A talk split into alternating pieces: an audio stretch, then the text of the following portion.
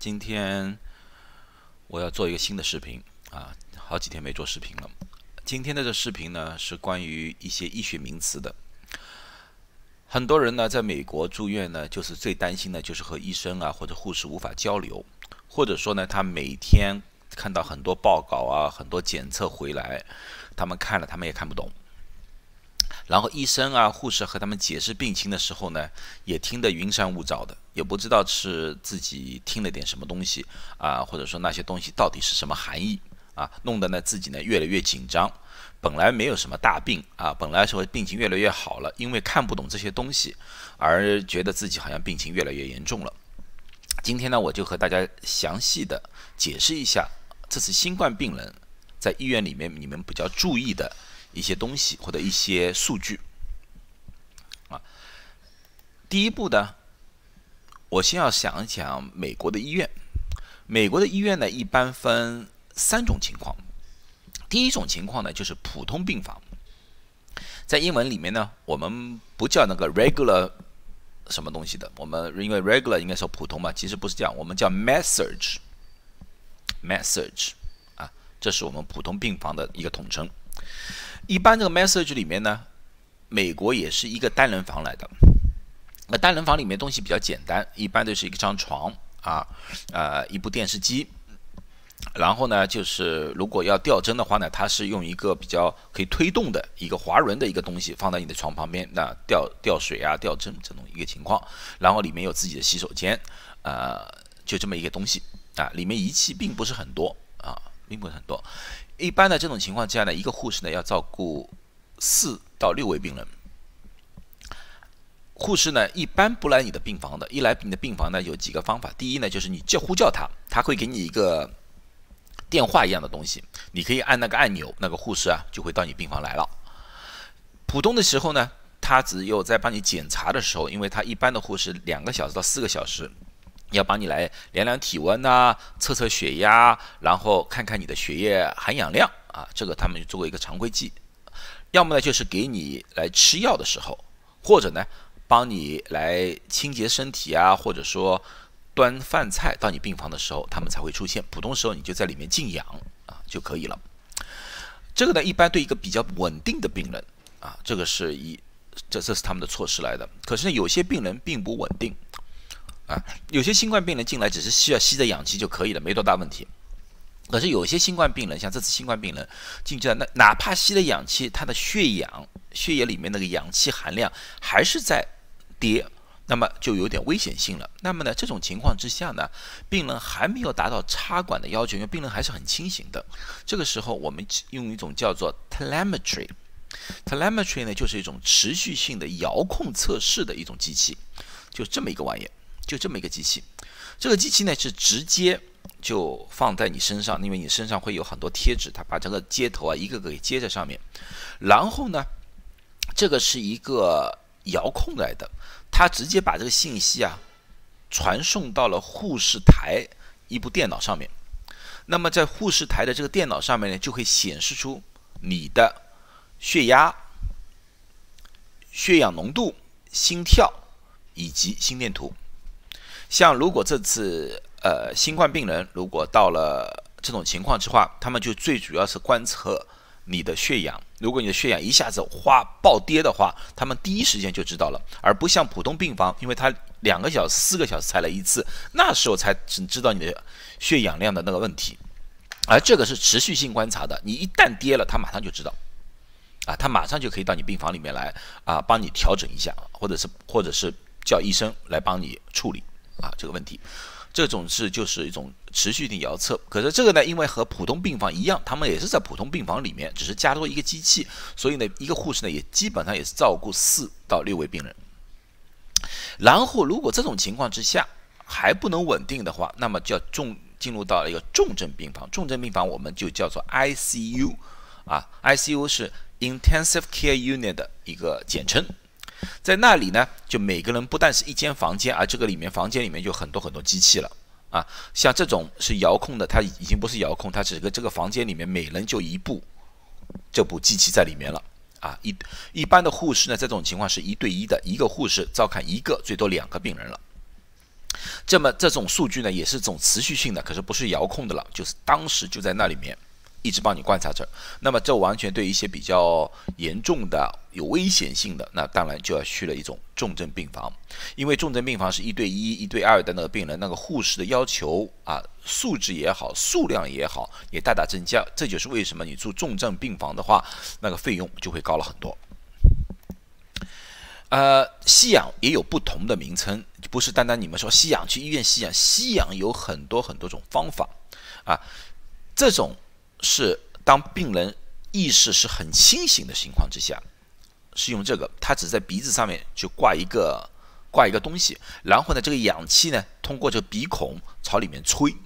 氧气吹多少，待会我会具体解释啊，这是另外一个解释。一般的情况下，氧气比较低的少的，那么我们叫 low flow nasal cannula 啊，nasal cannula，因为它从鼻子里面去，nasal 就是鼻子意思，从鼻子里面进去的。啊，如果说氧气越来越高的话，那么我们叫做 high flow nasal cannula。可是设备是一样的，就是一个是多一点氧，一个是少一点氧。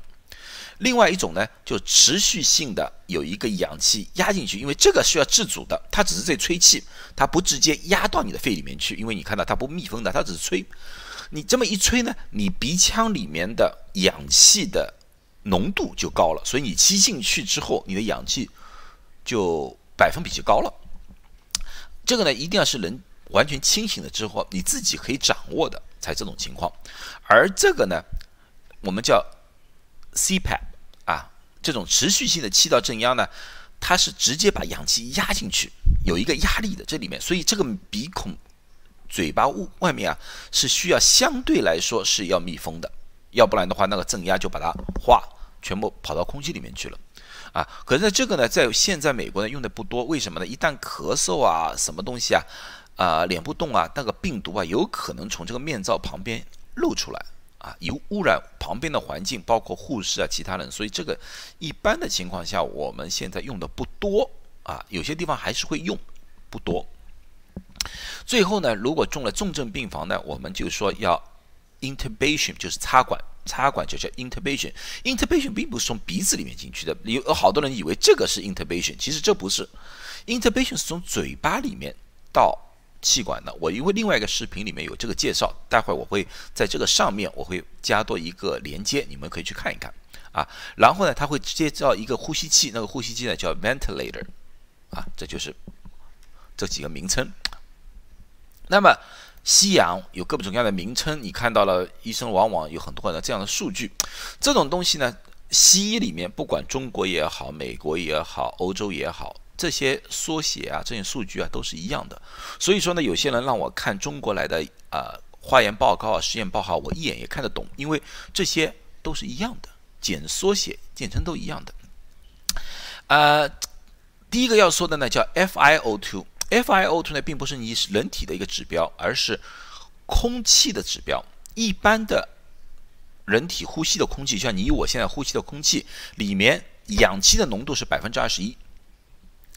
氮气是百分之七十八，然后是其他气体。而我们人体只需要氧气，所以说我们人体的那个在空气当中的氧的浓度是百分之二十一，这是吧？可是呢，有刚才我就说了。如果这种情况之话，它要输氧进去了，要给你一个氧气进去，这个氧气多少？我们是用这个单位，就是说每分钟有多少升的氧气，是用这个指标的。如果说一分钟给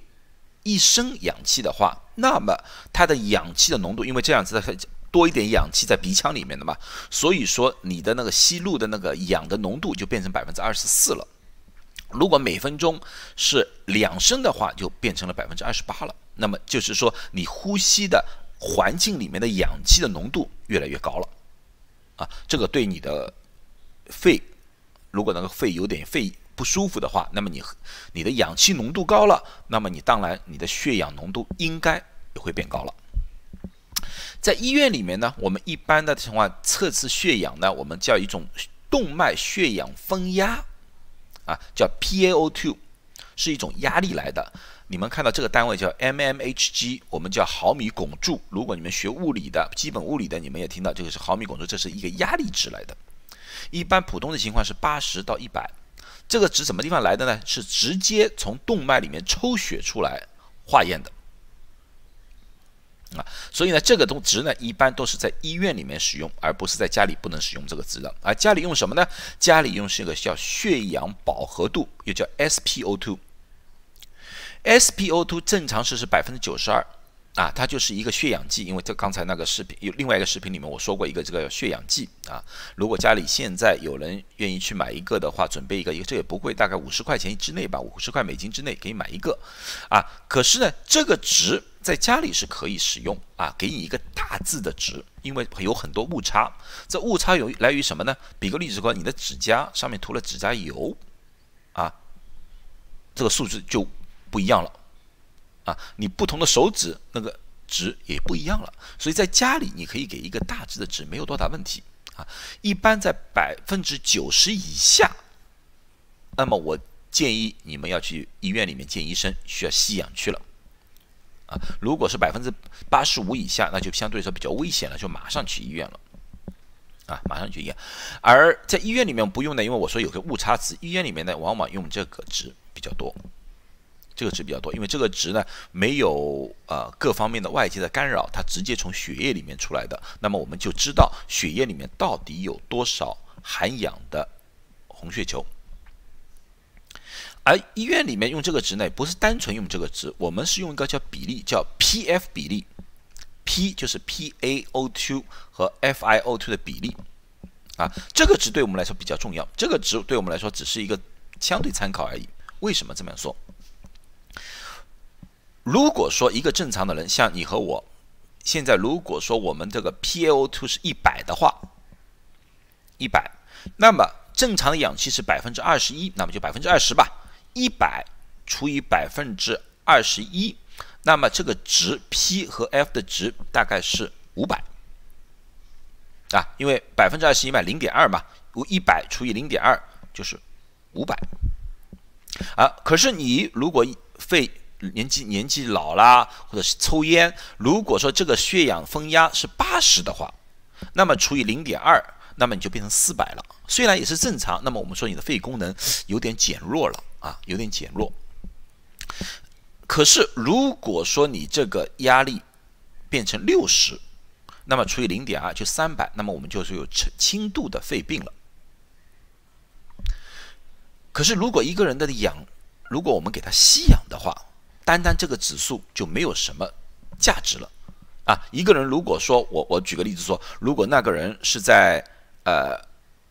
高氧的话，高流量的话啊，所以它的氧气是百分之六十的话，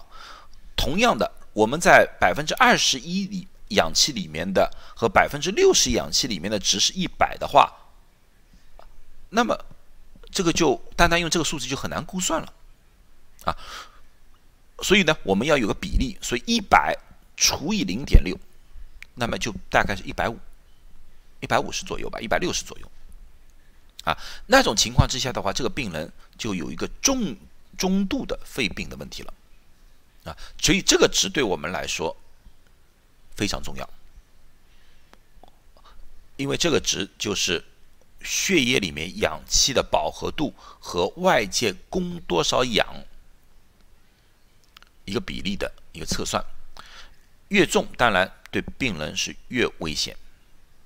越危险。哪怕这个已经还是达到一百，可是对病人来说还是危险，因为说明他的肺部受损的情况非常严重。